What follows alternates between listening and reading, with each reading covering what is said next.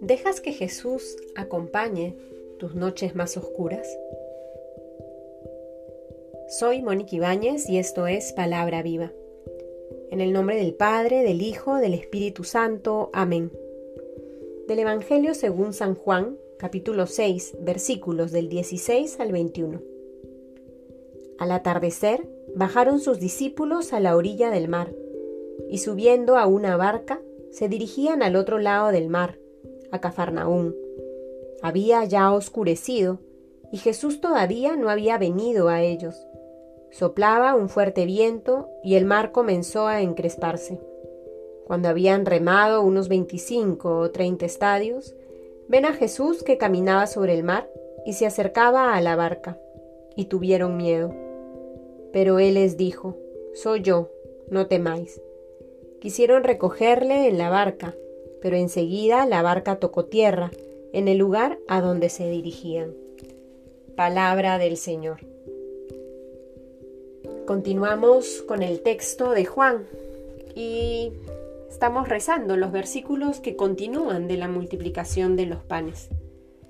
Pudieron saciar el hambre de la gente que fue a buscarlos para escuchar al Maestro y que el Señor de alguna u otra manera atendió esa necesidad con ayuda de sus discípulos, multiplicando los panes y los peces. Ya atardecido, nos dice el texto, y los discípulos se suben a la barca para cruzar el mar y llegar a Cafarnaún. Pero Jesús se había ido aparte y no va con ellos en el viaje. Estos discípulos están en la barca, remando mar adentro, los coge la noche y sopla un fuerte viento. El mar se encrespa y la situación se pone difícil, se pone tensa. Probablemente estos pescadores saben que están en riesgo, puesto que el tiempo no les está favoreciendo. Y pueden entrar en miedo, pueden tener angustia, pueden buscar la manera de cómo salir ilesos frente a esta situación. Frente a su temor, ven que a lo lejos aparece Jesús caminando sobre el mar. Y se acerca a la barca. Y la primera reacción de estos apóstoles no es alegrarse porque ven a Jesús caminando sobre el mar, sino que se asustan el miedo se acrecienta.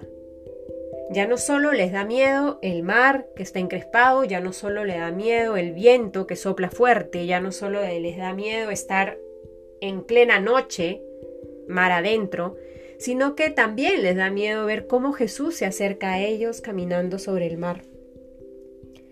Y Jesús se da cuenta de eso y les dice, soy yo, soy su amigo, soy el maestro, no teman, y es lo que Jesús hoy te dice a ti también. Soy yo, soy el que te conoce, soy el que te ama. No temas, soy el que siempre está contigo. Y luego de ello, los apóstoles intentan que Jesús suba a la barca con ellos. Pero se dan cuenta que ya llegaron a la orilla, que ya llegaron a tierra.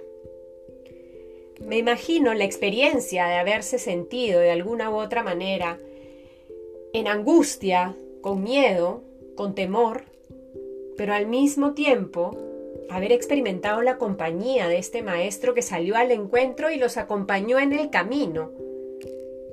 Finalmente llegan a la orilla y no se dieron cuenta que ya habían llegado. De la misma manera Jesús quiere acompañarte en tus noches oscuras, quiere acompañarte en estos momentos difíciles, quiere acompañarte en esos momentos donde sientes mucho miedo, donde estás angustiado, donde las incertidumbres no te dejan descansar, no te dejan experimentar paz interior.